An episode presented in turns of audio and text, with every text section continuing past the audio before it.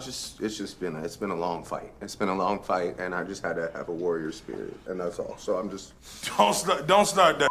no, I'm good. I'm just regrouping. I'm just regrouping. You sure? You got a tissue? No.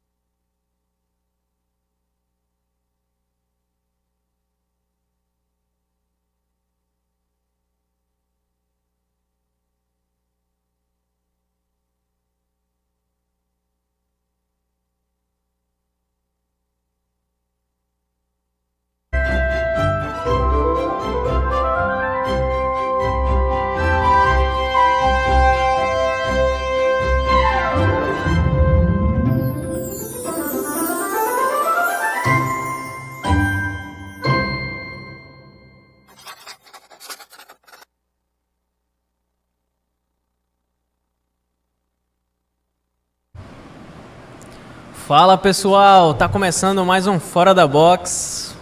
Hoje, um Fora da Box especial. Hoje, a abertura de um, de um evento, um evento loca- nacional e o evento local. É, hoje a gente vai ter aqui para conversar conosco a Daniela Fortunato, para a gente bater um papo sobre marcas, sobre patentes, como se posicionar é, em relação a isso, quais os problemas podem ter se você não registrar sua marca, é, que problemas você consegue evitar, enfim. Aqui na bancada eu tenho a minha convidada hoje, a Daniela Fortunato, e o Eduardo. Bom, vou passar. Antes de tudo, quer dar uma palavrinha, Eduardo? Pode ser. Então, o Eduardo vai ficar com a palavra agora para fazer mais alguma introdução. Boa tarde, pessoal. Satisfação em te receber aqui, Daniela. É sempre muito bom ter pessoas que a gente sabe que fazem um diferencial, um trabalho diferenciado. Né? É, a gente reconhece que tem poucas pessoas que exercem o trabalho de registro de marca no Amapá e que levantam a bandeira por isso. Né?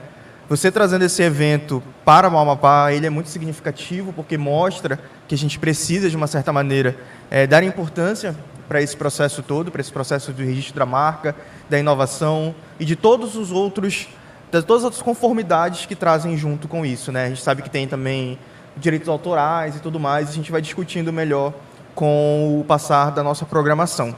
Eu vou te passar agora para que você consiga fazer uma introdução sobre o seu trabalho, sobre a tua vivência, e logo no finalzinho disso também para explicar a importância do dia 26 de abril. Bem, boa tarde a todos. Gostaria de agradecer a Deus primeiro pela oportunidade de estar aqui com vocês hoje. Agradecer ao Eduardo, a toda a equipe aqui do programa, do Fora da Boxe e da Rádio Magic Box, Rádio Web. Muito obrigada por essa oportunidade de estar aqui com vocês hoje falando sobre um tema tão importante que é propriedade intelectual e inovação. Então, é, falar um pouquinho da minha trajetória. Eu já trabalho com propriedade intelectual e inovação já desde 2003. É, trabalhei no Instituto de Pesquisas do Estado, no setor de propriedade intelectual. Então, nós acompanhamos aí todo o nascimento desse movimento de proteção de propriedade intelectual aqui no Estado, na Amazônia. Fomos fundadoras do Fortec, que hoje é o Fórum de Tecnologia, que inclusive do Fortec, hoje nós temos o Profinit, que é o mestrado profissional também em propriedade intelectual e transferência de tecnologia aqui na universidade aqui do Amapá também nós já temos o Profinit.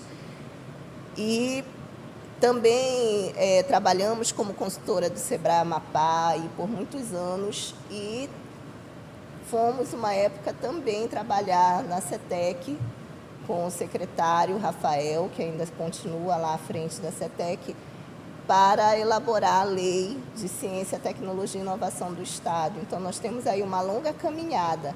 Antes de enveredar pela propriedade intelectual, eu atuava na área de meio ambiente, então isso trouxe também um pouco de conhecimento, porque no Amapá e na Amazônia, a questão de inovação, de propriedade intelectual é permeada pelas questões ambientais. Então, isso também foi muito importante na minha trajetória.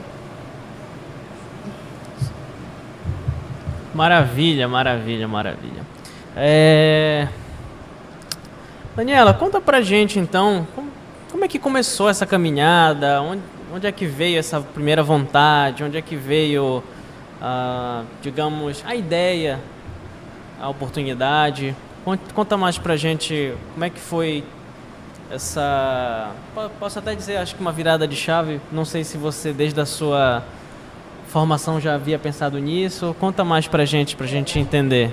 Na realidade, quando nós cursamos direito, é, nós já ingressamos pensando na área de direito internacional, mas depois ficou algo meio distante na época. E aí eu meio que me especializei em direito penal, mas quando eu fui para a prática eu não, não é, vi que não era bem a minha praia na prática. E aí surgiu a oportunidade de trabalhar com o meio ambiente, como consultora ambiental, num programa do Ministério do Meio Ambiente na época. E de lá nós fomos convidadas para ir para o IEPA e assumir o setor de propriedade intelectual, já por conta do conhecimento técnico que nós tínhamos na área ambiental. Mas foi uma nova caminhada, porque também requereu que nós fôssemos nos especializar na área de propriedade intelectual e, claro, nós corremos atrás. Todo profissional que quer estar à frente, ele tem que correr atrás né, de conhecimento, de interação com outros profissionais, criar rede de relacionamentos. Então, foi isso que nos alicerçou nessa caminhada. E hoje a gente está aqui para falar sobre o Dia Mundial da Propriedade Intelectual.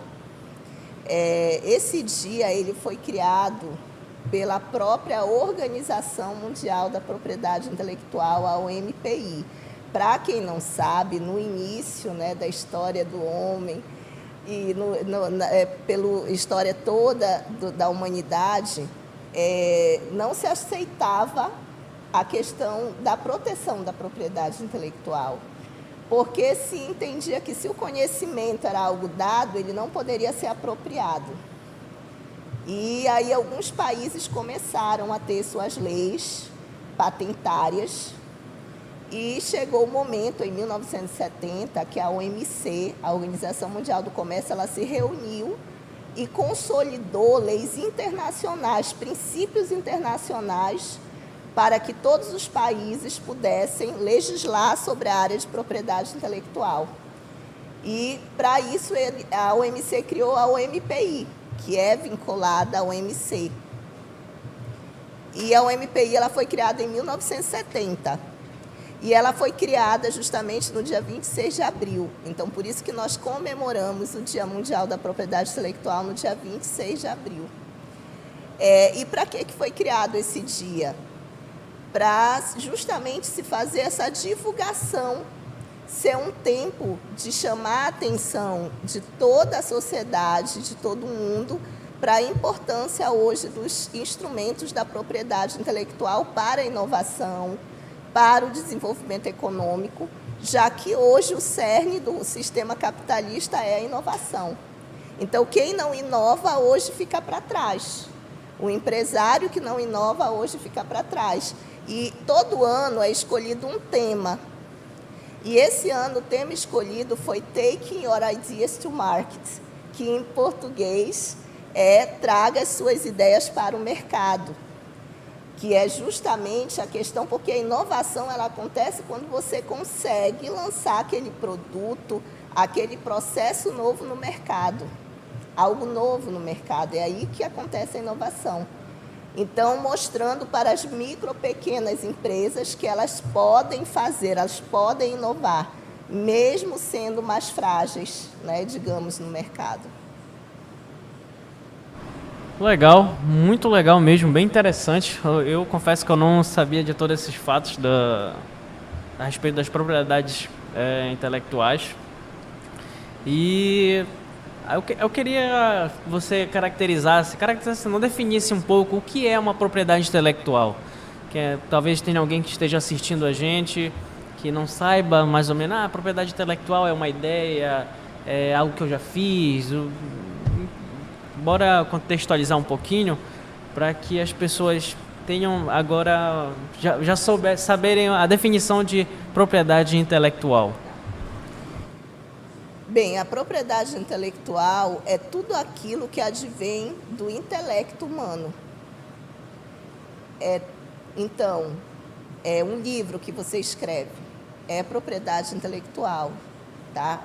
Um texto que você escreva é propriedade intelectual. Uma, um processo que você cria, que você inventa, é propriedade intelectual. E aí você vai ter os vários tipos de registro de propriedade intelectual, como proteger o que vem da sua intelectualidade, do, da intelectua, intelectualidade do ser humano, ou seja, da criatividade, do conhecimento, né? E as pessoas, na realidade, a, a sociedade não conhece o nome propriedade intelectual, ela conhece geralmente os principais é, registros de propriedade intelectual, que são as marcas e as patentes. Né? Então, quando se fala propriedade intelectual, as pessoas ficam meio, ah, o que é isso? Então, propriedade intelectual é tudo que vem do intelecto. Mas aí você tem como é, se apropriar, dizer que você é dono daquilo que veio para você, né? Acho que vem sim por uma inspiração de Deus muitas coisas, né? Algumas coisas, é, acho que é um conjunto. Acho que tudo converge. Então, o conhecimento, o que a gente lê, o que a gente vive na vida, as experiências, e eu acho que tem um toquezinho de Deus.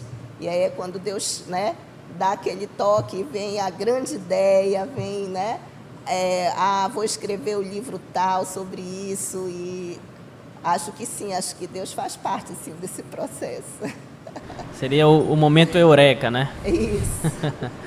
Bem legal, bem legal. Eduardo, quer, tem algum comentário? É, Daniela, a gente entende a importância que tem o registro de marca, né? É, para a propriedade intelectual, não só isso, mas todos os outros processos, como o desenho industrial, né, é, direitos autorais e tudo mais.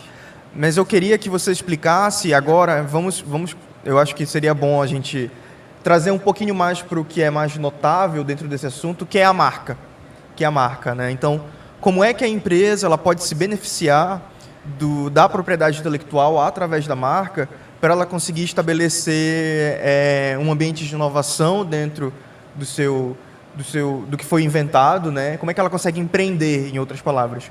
Como é que a empresa empreende através da sua marca? Você pode dizer mais ou menos como ela consegue fazer isso? Uau, Eduardo, você falar da marca, porque já que o tema da semana é propriedade intelectual, as micro pequenas empresas, como trazer essas ideias para o mercado. E nós sabemos que na micro, nas micro e pequenas empresas, como é que o microempresário vai inovar? Ele não tem condições de fazer, muitas vezes, um desenvolvimento tecnológico, de proteger, de, até de pagar um consultor para redigir uma patente.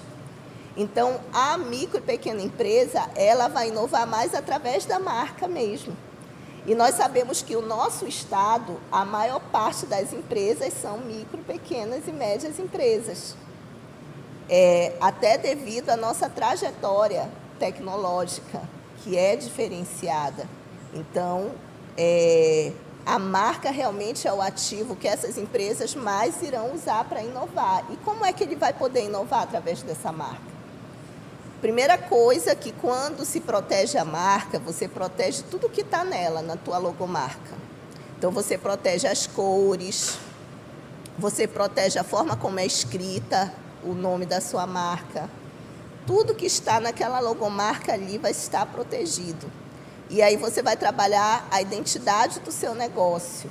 Você vai jogar essa marca na rede social, no Facebook, no Instagram, você vai, se você é, tem um, um, local físico do, da sua empresa, você vai usar as cores que estão nessa marca, que é o chamado trade dress, que é a vestimenta do negócio.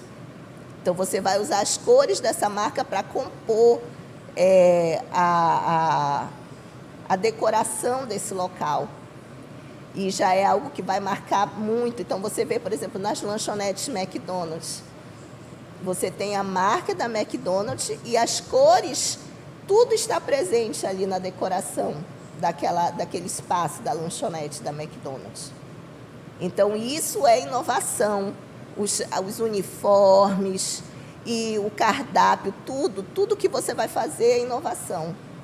Então, tudo, você vê que tudo nasceu a partir do registro da marca. Então, muitos empresários acham que o registro da marca ah, é um registro por si só, só para proteger a marca.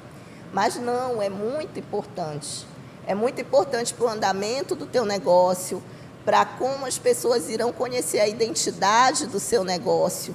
Hoje, muitas pessoas não conhecem o local onde está estabelecida a sua empresa, mas elas conhecem a sua marca. A sua marca ela está presente em todos os ambientes, inclusive no virtual, que hoje é tão importante nessa época da pandemia. Então, você precisa ter a proteção para que você possa é, caminhar, que você possa inovar, que você possa até ter várias outras marcas. Porque o verdadeiro empresário, ele se torna um empresário multimarcas. Então, recentemente eu entrei, por exemplo, no Instagram daquele pintor o Romero Brito, e tinha ali, um, ele fez um, um apanhado, ele tem várias marcas já. Ele trabalha em vários segmentos ali, ele diversificou o trabalho dele. Ele tem a marca dele, Romero Brito, principal, mas ele tem, eu acho que quase 12 marcas já. Então, quem quiser entrar lá no Instagram dele para dar uma olhadinha. Colocamos também lá no Instagram da Fortunato, da nossa empresa, né? A gente, eu acho que é bem compreensível, né, quando a gente fala que é necessário inovar através da marca para que se crie uma identidade visual do, da empresa, identidade visual que bate muito no que a Evelyn disse há um tempo atrás aqui, que as empresas da Amapá estão muito mais preocupadas em produto do que com a experiência do cliente. E a, quando a gente inova através da marca, a gente consegue perceber que a experiência com o cliente ela vai melhorar. Porque eu inovando através da marca, eu fazendo um processo é, de padronização do meu negócio, eu consigo tornar aquela experiência do cliente muito mais valiosa. Né? E isso já me remete a muitos outros processos, inclusive o processo de engajamento de marketing internacional, por exemplo. Né? Como é que a minha empresa, internacionalmente, e a gente sabe que existem vários, vários níveis de marketing internacional, eu que trabalho com comércio exterior, compreendo muito bem essa, essa, esse aspecto, que o processo de inovação através da marca, quando eu passo para o internacional, ele é muito importante, porque eu só consigo vencer no varejo fora do Brasil se eu tenho uma imagem e uma marca inovadora. Né? Se eu não estou copiando algo que já existe lá, se eu estou inserindo um produto é, totalmente inovador, totalmente diferente, e o produto aliado à marca, ele vai dar um conjunto harmônico ali para que eu tenha o meu varejo cada vez mais competitivo, né? Então a gente já passa aí para esse aspecto internacional. Sobre essa internacionalização de uma marca, qual é a importância né, do registro antecipado né, para que eu realize esse processo? E não só isso, qual é a importância também de entender a inovação da marca como um grande fator de venda para varejo?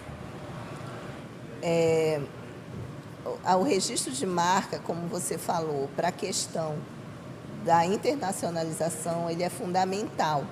Até porque se você manda um produto seu, vamos dizer, para o Japão, e essa marca já está registrada no Japão, você não protegeu lá, seu produto vai voltar. Ele não vai nem ficar lá, ele volta. Então, para você ver como é importante. Inclusive, nós descobrimos que algumas frutas, o nome de algumas frutas estavam registrados como marca no Japão por conta de um acontecimento parecido.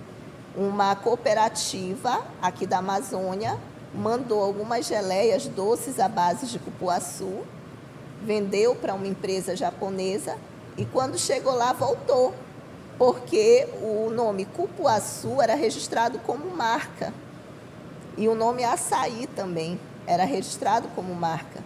E aí voltaram os produtos e aí foi aquela mobilização até do Ministério das Relações Exteriores para tentar derrubar esse registro lá no Japão. E a partir daí o INPI ele fez uma lista desses produtos da nossa biodiversidade que não podem ser registrados fora, para que os outros escritórios dos outros países saibam que não podem registrar. Então, assim, é, a empresa ela precisa fazer essa proteção. E como é que ela vai fazer? Ela primeiro vai é, fazer o registro dela no Brasil, no INPI, o registro nacional, que vale para todo o território nacional. E, de, e hoje o, o, empresário ele tem uma facilidade, que ele pode, é, pelo próprio INPI, requisitar o registro internacional. Tá? Esse registro internacional através do Protocolo de Madrid, que é um acordo que o Brasil ele se tornou agora signatário, o INPI ele já se adequou, então nós já estamos podendo fazer esse registro internacional.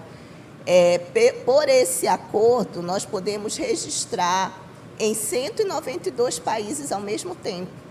Antigamente, eu teria que fazer o registro no Brasil, e em cada país que o meu cliente tivesse interesse, ir no escritório, entrar em contato com o escritório ou me deslocar para lá para fazer esse registro de marca ou depositar uma patente, né? Mas o protocolo de Madrid ele é mais restrito, a, ele é relativo à questão de marca.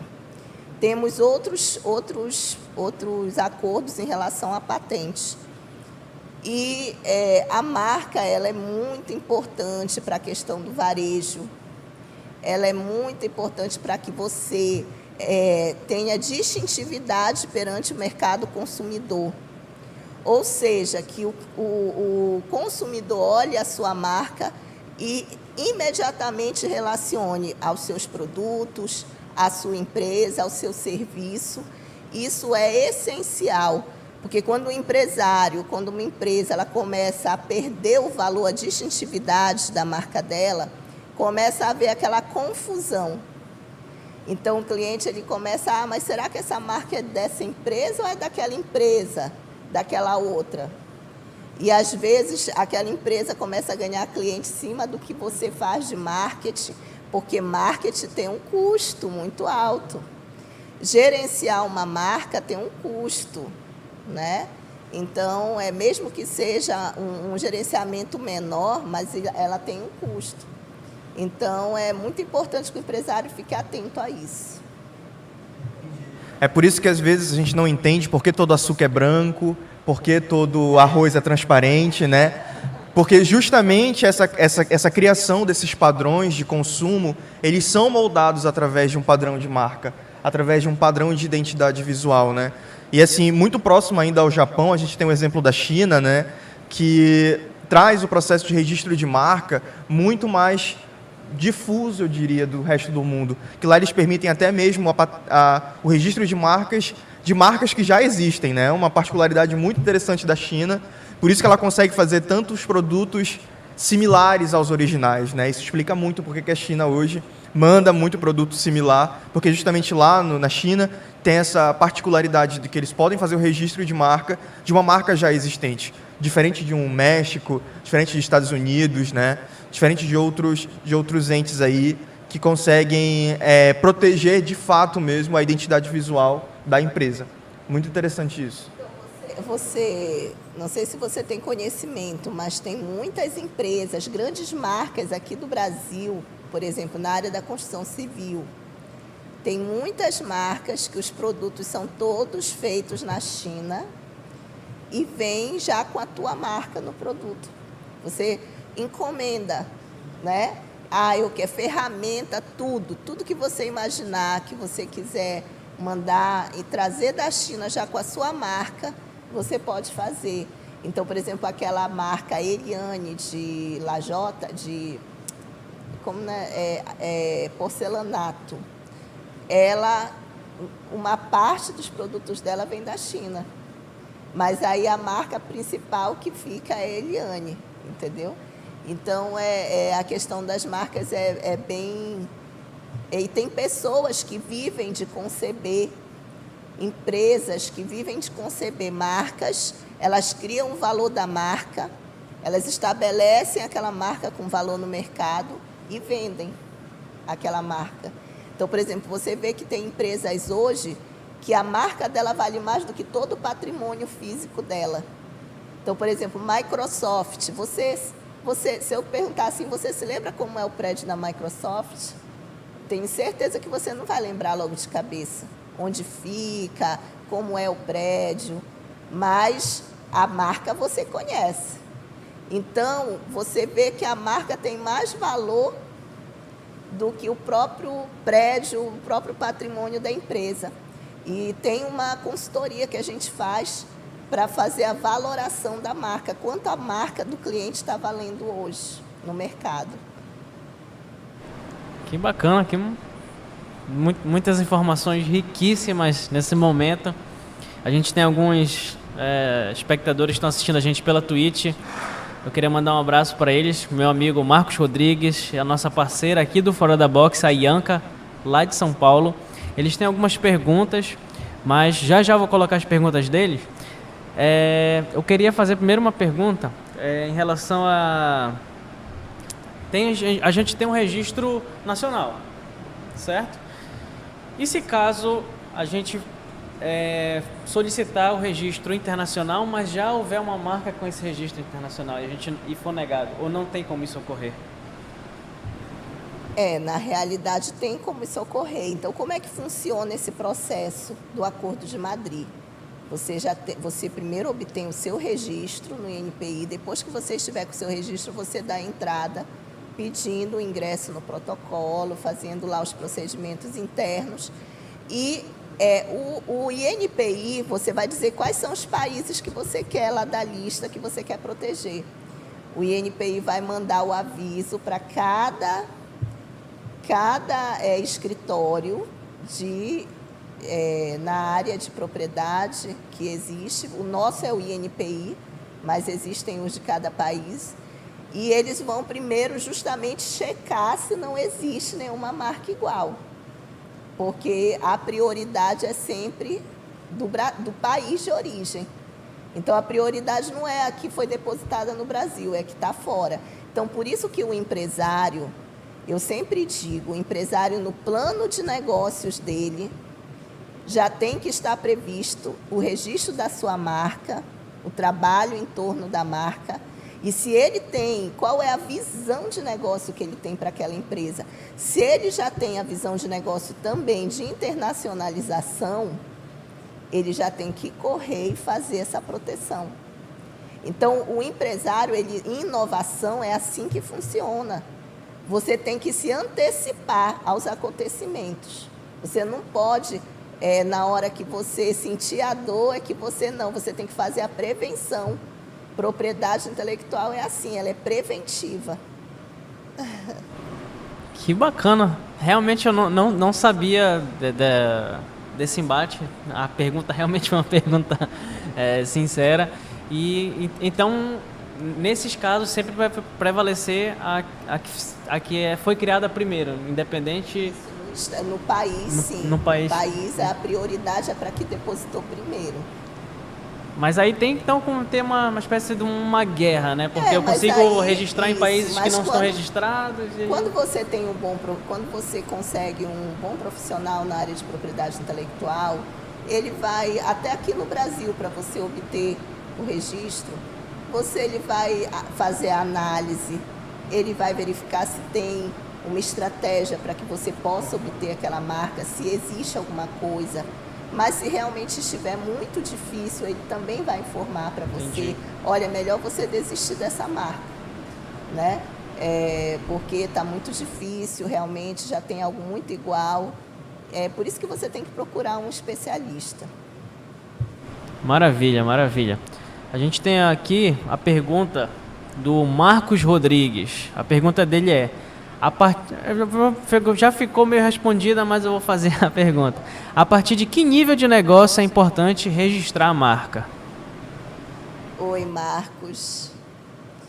É, Marcos, é, já falei. Na realidade, a marca ela tem que já estar planejado o registro dela lá no seu plano de negócios, quando você está pensando em abrir seu negócio. Como eu falei, tem que ser algo preventivo, não tem que ser o apagar do, do incêndio. Como tem muitos clientes que chegam conosco querendo que a gente apague o incêndio. E, e a gente, nós como profissionais, nós tentamos fazer isso realmente, apagar, é, dar uma solução, apresentar uma solução para o empresário. Mas o correto é que no plano de negócios, dentro da visão de negócio do empresário, ele já possa trabalhar, estabelecer o cronograma para o registro da marca antes mesmo de iniciar tudo. Porque às vezes o empresário faz um investimento, monta todo o negócio, até um negócio digital às vezes. Monta todo o negócio, tá lindo, é, identidade visual, tudo maravilhoso, site, o aplicativo. Aí quando ele joga aquilo na internet, lá vem uma notificação. Marca já está registrada, tire, por favor, senão sofre um processo, pega uma multa alta. E aí é só prejuízo para o empresário. Então tem que ser preventivo. Legal. Ele, ele já, já emendando a outra pergunta dele aqui, que, que acaba entrando a calhar, ele perguntou aqui, essa, essa checagem demora, custa caro? Olha, o registro de marca é o registro mais é, barato que tem para se fazer na área de propriedade intelectual. Por isso que ele é tão eficaz para as micro e pequenas empresas, porque ele é bem acessível. Ah, o valor da consultoria é um valor é, que está dentro da realidade do empresário, não é caro, não é alto custo.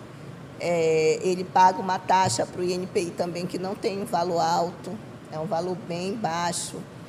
É, para o tanto de lucro, para o tanto de, de, de, retorno que ele vai ter com esse ativo, com esse registro. Então, é, é se você colocar o lucro-benefício, é muito alto o benefício que ele vai ter. Então, realmente é um ativo que é muito importante. É um ROI extremamente alto aí, Isso. nessa questão de, de marcas.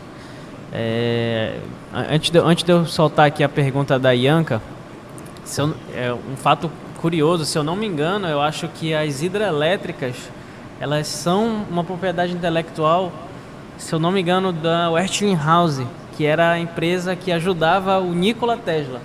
Se eu não me engano, o Nikola Tesla foi quem desenhou e desenvolveu a primeira hidrelétrica lá nos Estados Unidos, eu não, não me recordo o estado, e ele fez o registro da patente.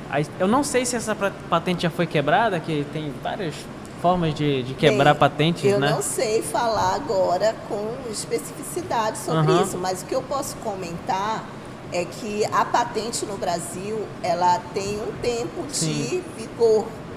Né? O tempo dela é de 20 anos se for uma patente de invenção e 15 anos se for uma patente modelo de utilidade.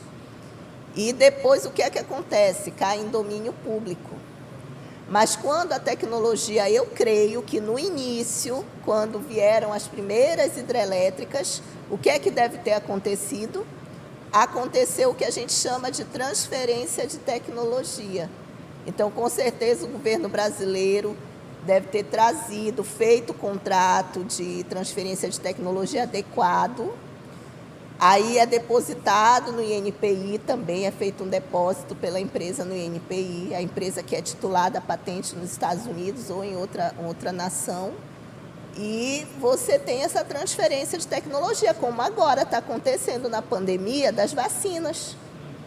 Por exemplo, a, a vacina que a Fiocruz está desenvolvendo, que está ela é fabricando, houve uma transferência. Por que, que demorou um pouco para começar até a, a fabricar lá os procedimentos?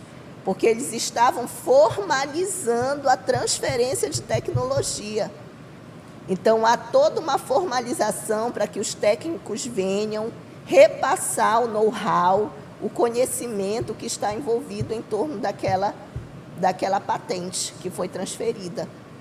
Então, todas essas vacinas vai acontecer a transferência de tecnologia. Elas não são brasileiras. Agora, no momento que o Brasil tiver a vacina dele, aí é diferente. Bem legal, bem legal. A, a Ianca, ela respondeu algo, até- ela perguntou algo até bem interessante, principalmente pelo nosso momento, né, que nós estamos vivendo, algo de empreendedorismo digital, algo muita coisa crescendo digital. Ela perguntou: Como lidar com o conflito entre registro de marca e nome de usuário do Instagram? Essa briga vem crescendo no mercado digital e tem alguns empreendedores com essas dúvidas. Olha, gente, na realidade, quero, quero dizer para vocês que não existe briga nenhuma. Existe é falta de registro de marca.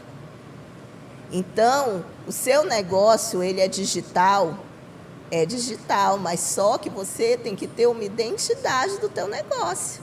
E a identidade do teu negócio é a tua marca. Então você tem que registrar, o seu negócio é uma lojinha de roupa, você vai estar vendendo roupa, vendendo um brownie, pode ser a, a menor coisa que for. Você tem que registrar a sua marca para você poder colocar no Instagram. Porque pense bem, no momento que você joga no Instagram, em qualquer, na internet, qualquer rede social, milhões de pessoas vão ver sua marca. E se você não proteger, vai começar o, a querer imitar a sua marca, querer, ah, o negócio dela tá bombando, tá cheio de seguidor. Eu vou fazer uma marca parecida e vou comercializar também. É, é, é só, só mudou para o virtual, mas é a mesma coisa que acontece no físico, entendeu? Então vou também querer entrar nessa onda aí. Tá ganhando dinheiro, eu quero ganhar dinheiro também. Então você tem que registrar a sua marca e se você identificar que alguém está usando uma marca parecida com a sua, você vai mandar um, tem um local onde você pode denunciar lá no Instagram mesmo, você denuncia pela questão de propriedade, infração de propriedade intelectual. E aí você até pode escrever lá do que se trata, você já pode colocar o número do seu processo de registro ou de pedido de registro de marca e informar o Instagram. O que é que o Instagram faz? Ele vai bloquear, fechar aquela página que está infringindo a sua propriedade intelectual. Espero que você seja o dono do, do, do registro e o outro que seja o infrator, porque se for ao contrário, você está na roça. Ianca, por favor, tome muito cuidado com isso aí. É, no Facebook, é a mesma política no Facebook também. É a mesma política. Você pode denunciar também no Facebook. Maravilha, olha aí, tanto conhecimento que deveria ser conhecimento básico, né? Porque ah, geralmente é, é algo que é muito legal de se, se falar, é que quando você tem uma ideia, geralmente muitas pessoas já tiveram também essa ideia. E aí acontece às vezes da coincidência, né? De pessoas já quererem criar algo e já existirem algo. E a Ianca até colocou aqui um- uma coisa que é dono é quem registra, né? Então De dono é quem protege, quem vai fazer o registro da marca, da patente, do desenho industrial. O desenho industrial, o que é o desenho industrial? É a forma. Então, por exemplo, cadeira. Cadeira já existe. Não é invenção uma cadeira. Mas quando você desenvolve uma cadeira com design diferenciado, que vai ganhar mercado, que às vezes entra até naquele mercado só para milionários, para pessoas realmente top. Então você pode fazer o registro desse desenho industrial, desse design, dessa cadeira, o design diferenciado. Então é o registro de desenho industrial. Legal. Bem, bem interessante, bem interessante. Tem alguma. Com certeza ele tem. Claro eu que tenho, ele né? tem. É, falando desse, desse aspecto é, internacional de conflito, né, de conflito da marca e tudo mais, eu lembro de uma situação que é a situação do Cristiano Ronaldo, né, que ele teve um problema com a marca dele em alguns países, porque já haviam pessoas registrado o nome dele, né, e, e, e a gente para perceber o quanto que é importante realmente a antecipação, né, desse processo, principalmente quando eu passo para o processo de venda internacional né? E a marca, o registro da marca, da identidade visual, os direitos autorais de uma música, enfim, tudo que é tudo que, que está inserido dentro dessa temática, a gente precisa prestar atenção porque faz parte do da proteção. É a proteção da empresa em jogo, né? Quando a empresa faz isso, ela está se protegendo de possíveis atitudes de mercado que podem desqualificar o produto dela. E aí a gente passa para um outro aspecto, e, vou- e esse outro aspecto talvez ele seja muito mais real, muito mais próximo à nossa realidade, tudo é muito próximo, na verdade, mas esse mais ainda, porque eu acredito que é algo que vai, que vai adentrar com muito mais força no Brasil, que é a proteção de variedades vegetais.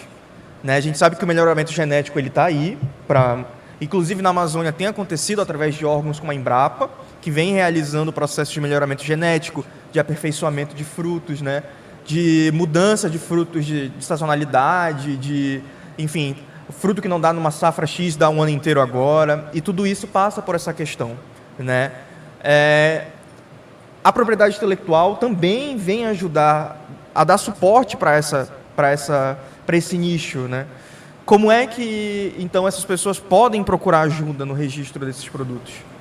Bem interessante você tocar nesse assunto, porque a Amazônia, ela, eu vejo muito que a Amazônia e o Amapá, a trajetória dela, principalmente do nosso estado, nossa trajetória tecnológica, ela foi construída em direção ao setor biotecnológico.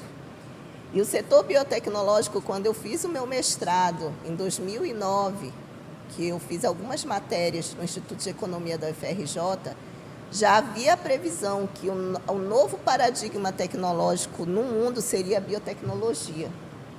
E por que, que seria biotecnologia? Por causa da, das mudanças climáticas, da previsão de futuras pandemias, que na época era ainda previsão. Então, a questão ambiental, e a, o Amapá, ele construiu a trajetória dele. A nossa propriedade intelectual, as nossas pesquisas, elas envolvem muito a questão biotecnológica, a questão de meio ambiente, nanotecnologia, a questão de fitoterápicos e a questão agroindustrial. E aí, dentro da questão agroindustrial, nós temos a variedade de planta, que a Embrapa trabalha muito bem, é, e como é que é feita essa proteção aqui no Brasil? A proteção se chama registro de cultivares. E ela não é feita no INPI, ela é feita no Ministério de Abastecimento, a, a, é, Ministério do Abastecimento e, Abastecimento e Agricultura. Né? Então é feito num departamento do mapa. E um exemplo de cultivares que eu posso dar aqui, que eu acho que todo mundo já ouviu falar, foi da soja transgênica. Então, o que era soja transgênica? A soja já existia, mas foi feito um cultivar, foi feita uma variedade da soja para que ela fosse mais resistente, nome agrotóxico, que era usado para combater as pestes que atingiam a soja. Perdão. Preciso de água.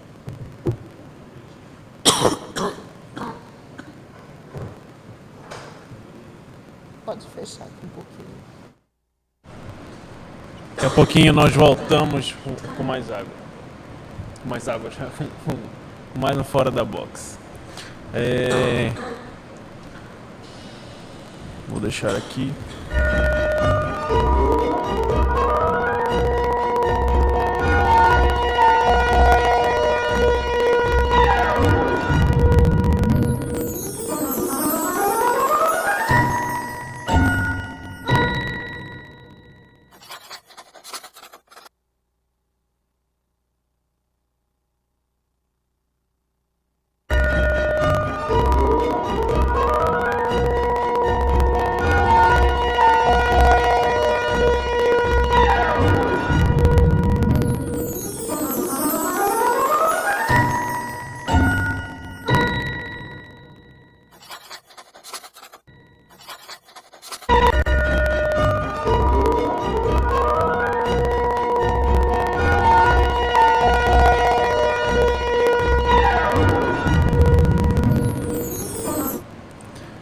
De volta aqui com Fora da Box.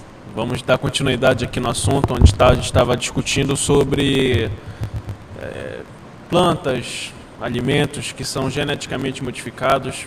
E a Daniela estava entrando num assunto bem específico, que era a respeito da soja transgênica, que ela teve é, alterações genéticas para poder suportar ah, o uso de agrotóxicos, podemos falar de venenos, né?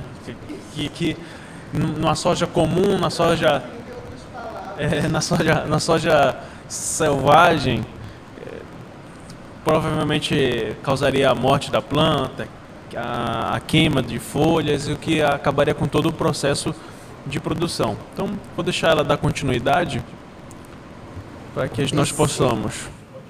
Esse assunto da soja transgênica é tão polêmico que me deu até tosse. Mas, assim, é, realmente foi feita essa variedade. Inclusive, há pouco tempo eu fiquei sabendo, inclusive, que a empresa que desenvolveu a soja transgênica era uma empresa que pertencia à esposa do Bill Gates. Do, é, Bill Gates, é o, o ex-dono da Microsoft. Porque o Bill Gates, ele é um homem de muita visão. Vocês não pensem que ele saiu da Microsoft à toa. Ele saiu da Microsoft e foi investir em quê? Em biotecnologia. Por quê? Porque ele já sabia que seria a nova era tecnológica. Então ele se antecipou.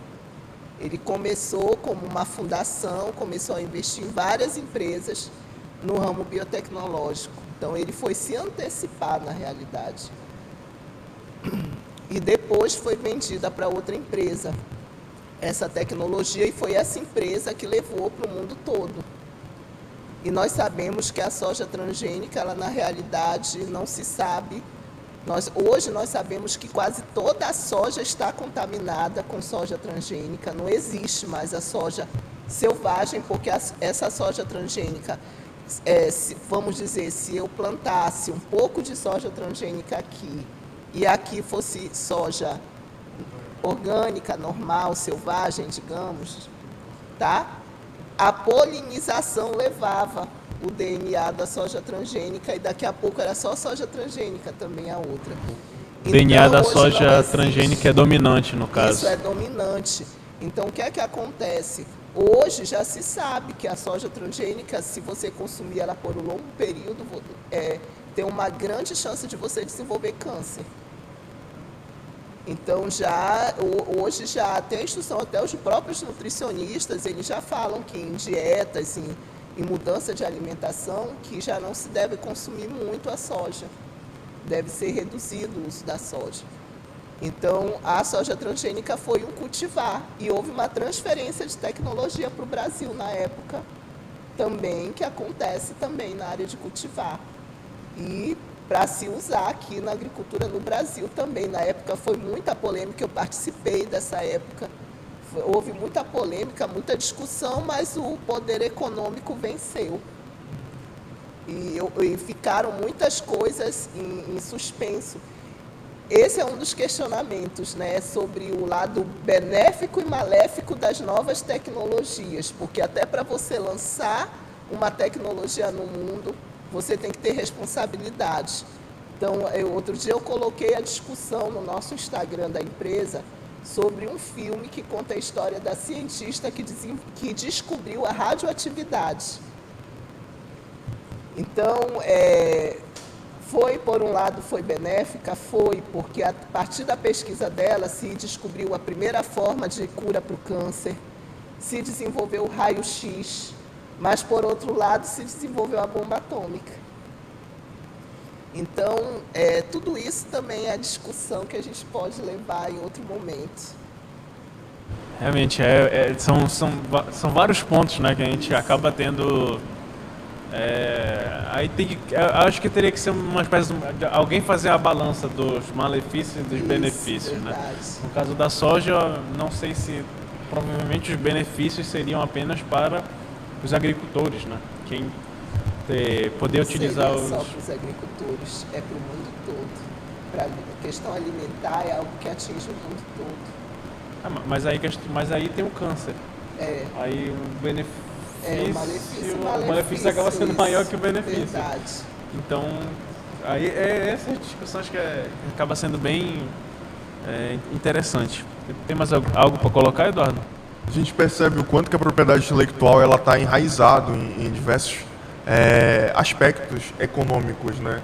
E eu, eu até quero puxar uma coisa que é para realmente falar sobre como a propriedade intelectual ela vai dar suporte para as empresas da Amazônia daqui em diante. Né? A gente sabe que houve um boom, por exemplo, de açaí e de pescado de água doce para o mundo. E a gente sabe que os maiores fornecedores são do Brasil e são da Amazônia. Então, como é que esses produtores eles vão de uma certa forma é, proteger os seus produtos, proteger as suas marcas, as suas patentes, né? A gente sabe que entra muito, inclusive a propriedade intelectual, para quem não sabe, Daniela pode ter pode depois falar um pouquinho melhor, mas também a propriedade intelectual está inclusive em meio às culturas indígenas, né, que a propriedade intelectual, ela através do direito autoral, ela ajuda na proteção das expressões culturais. Então, não só isso, mas também todo o processo de fabricação desses produtos que, que, vão, que vêm de aldeias indígenas e que no Amapá, inclusive, já teve algumas polêmicas com relação a isso, de produtos que eram produzidos em comunidades tradicionais e que foram patenteados por grandes empresas, né? A gente tem um produto realmente muito conhecido no mundo inteiro que veio da região amazônica e que gerou um certo conflito. Não só isso, mas isso é uma coisa que vem acontecido é, repentinamente. Não é, não é de agora, não é uma novidade, mas agora está muito mais em ênfase, porque é, é uma espécie de roubo né, da, do conhecimento das comunidades tradicionais, não só as indígenas, mas ribeirinhos, quilombos, né, que são muito presentes aqui. E o que eu queria te perguntar é, hoje, esses produtores menores, essas comunidades que têm a sua produção é, de, autos, de, alta, de, de subsistência, né? E que, de uma certa forma, também vendem, comercializam algo, como um óleo essencial, como um remédio, é, um, um remédio or- orgânico e tudo mais. Como é que esses pequenos produtores, e aí entra muito no que está no tema do, do- da- desse ano da propriedade intelectual, que é como é que eu consigo, através desse processo, assegurar a minha expressão cultural, as minhas tradições, e como é que esses pequenos empreendedores, né, quando eu falo os pequenos empreendedores, é todo mundo do agro, do agroextrativismo e do agricultura familiar, como é que eles vão proteger e o que, que eles têm que fazer a partir de hoje para conseguir registrar. E se existe algum órgão assim que possa subsidiar isso para eles? A gente sabe que as cooperativas têm. Né? As cooperativas elas têm um processo de registro de marca, de patentes assim um pouco mais é, dinâmico do que quem está fora desse sistema. Mas quem está fora e que tem pouco recurso, aonde que pode procurar e por que que tem que procurar? Nossa, é muita coisa para falar nessa tua pergunta. Acho que isso daria um programa, tá? Até porque é a minha área de foco de estudo. Então, desde 2003, nós participamos desses debates envolvendo a questão de desenvolvimento da Amazônia, do Amapá, utilizando justamente a biodiversidade, os conhecimentos tradicionais e, claro, trazendo a propriedade intelectual para a proteção disso, para que se pudesse eh, trazer um retorno realmente para a Amazônia, para o Amapá, porque hoje o, o Brasil, e como um todo, ele continua vendendo commodities. A, a nossa economia ainda é uma economia atrasada, porque se fala hoje agroindústria, mas é agricultura. Nós ainda, a nossa maior indústria ainda é a agroindústria. Ou seja, tem tecnologia, já tem inovação na agroindústria? Tem. Mas só que os commodities, eles não são tecnologia. E os países hoje que mandam no mundo são os países que detêm tecnologia. Nós sabemos disso. E já chegou a hora do Brasil caminhar. O problema é que o Brasil tem alguns assuntos para resolver, porque essa realidade é brasileira, é amazônida e é amapaense. A realidade de saber lidar com um desenvolvimento sustentável, um desenvolvimento baseado na área biotecnológica, utilizando biodiversidade, conhecimentos tradicionais, é algo que o Brasil é que tem que resolver porque é uma realidade dele. É o Amapá que tem que resolver porque é uma realidade do Amapá. Não existe um modelo no mundo, porque essa realidade é só nossa. Só o Amapá hoje tem biodiversidade, muita biodiversidade, tá? Conhecimento tradicional, que é um conhecimento que não é formal, mas que é muito importante para a inovação, tá? E é só, só o Amapá que pode fazer essa diferença no mundo. Eu sou, eu levanto essa bandeira. O nosso estado, ele tem um potencial que se ele for realmente olhado pelos nossos governantes, se forem desenvolvidas políticas públicas que peguem todo o conhecimento que já existe na área biotecnológica no nosso estado e leve isso para frente, nós vamos ser referência não somente para o Brasil, mas para o mundo todo. Essa é a visão que eu tenho. Então, nós precisamos saber lidar. Agora, hoje existem-se meios para as comunidades. Existe o IFAM, que oferece uma proteção da questão cultural. Existe é, a questão de se fazer marcas, marcas para essas cooperativas, podem ser marcas de certificação, como pode ser marcas também coletivas, para agregar valor no produto deles. Nós temos também outro tipo de registro de propriedade intelectual que é pouco conhecido, que são as indicações geográficas. O nosso estado, na minha dissertação de mestrado, eu fiz um levantamento. Só no setor fitoterápico nós temos um potencial muito grande para indicações geográficas. E que, por exemplo, na cadeia produtiva do açaí, iria beneficiar imensamente as comunidades que vendem a matéria-prima, porque esse açaí sairia com indicação geográfica. O nosso açaí do Amapá, esse que a Sambazon veio aqui comprar, que outras empresas vêm comprar, ele tem, um, um ele tem é, ativos diferenciados. Mas por quê? Por causa da questão de solo e da questão do clima. E é baseado nisso que você obtém indicação geográfica. Então, se fosse feito um trabalho em cima da indicação geográfica do nosso açaí, elevaria o, o preço dessa, desse, dessa polpa que é vendida. Outra coisa que a gente tem que entender, quando você, por exemplo, libera a polpa de açaí para ir para outro país, entre outras palavras, ao meu ver, é, também você está mandando conhecimento para fora. Porque você pega essa polpa e você vai desenvolver várias pesquisas. Em cima, você pode desenvolver pesquisa para a área de, de cosmético, de perfumaria, de farmacêutica, nanotecnologia. E se você entrar, porque eu fiz essa pesquisa, eu fiz essa pesquisa nos é, periódicos americanos. Existe muita pesquisa com nosso açaí lá fora. Vocês não têm ideia. Entendeu? Então, isso o Amapá está perdendo, porque o Amapá poderia estar fazendo essas pesquisas aqui, patenteando isso e gerando riqueza para a nossa terra.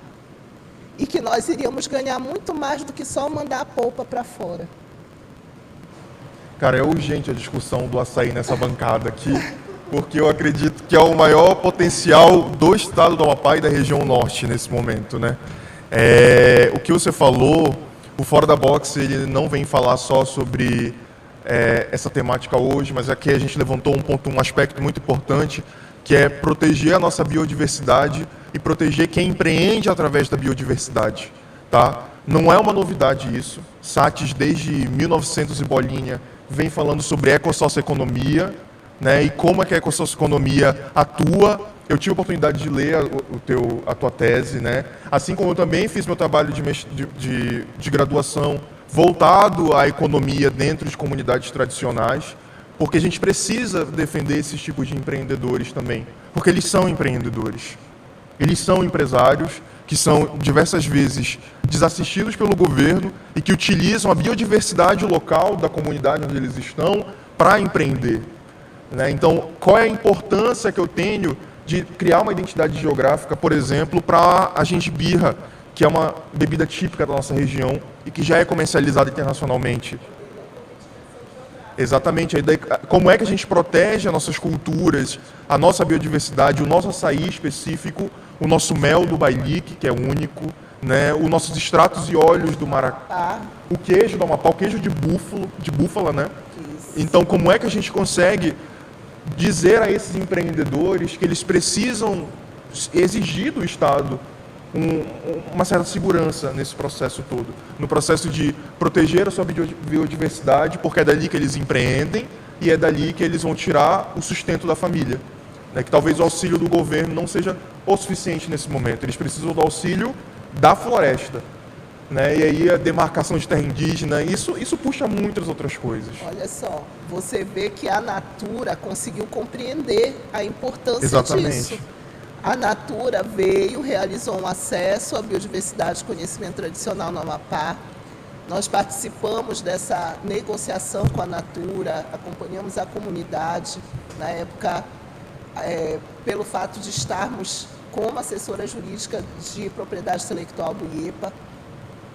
E a Natura, o que é que ela fez? ela usou todo um marketing, ela beneficiou a comunidade, ela inseriu a comunidade no- no- na cadeia produtiva do produto que ela desenvolveu, que foi o perfume do breu branco. É, e depois também ela passou a comercializar, também levar o óleo da castanha para os produtos dela e outros produtos que outros ativos que tinham lá que ela também hoje se relaciona com a comunidade leva. Ela certificou o óleo da castanha dessa comunidade, ela financiou a certificação. Hoje essa comunidade ela pode tanto fornecer para a Natura quanto para outra empresa esse óleo, porque ele está certificado, ele é produzido dentro de padrões e a Natura, através desse, de, de todo esse relacionamento com a comunidade, através de, é, é, de tudo isso que ela fez, ela utilizou isso como marketing para ela lá no exterior, que são produtos sustentáveis, são produtos que eles se relacionam com comunidades tradicionais, que elas estão ajudando na susten que a empresa ajuda na sustentabilidade da, da Amazônia. E a, a Natura tem uma loja na França. Abriu uma loja na França a partir desse primeiro perfume que ela desenvolveu. Então, é, e se tornou mundialmente conhecida. Hoje ela é uma marca até de alto renome.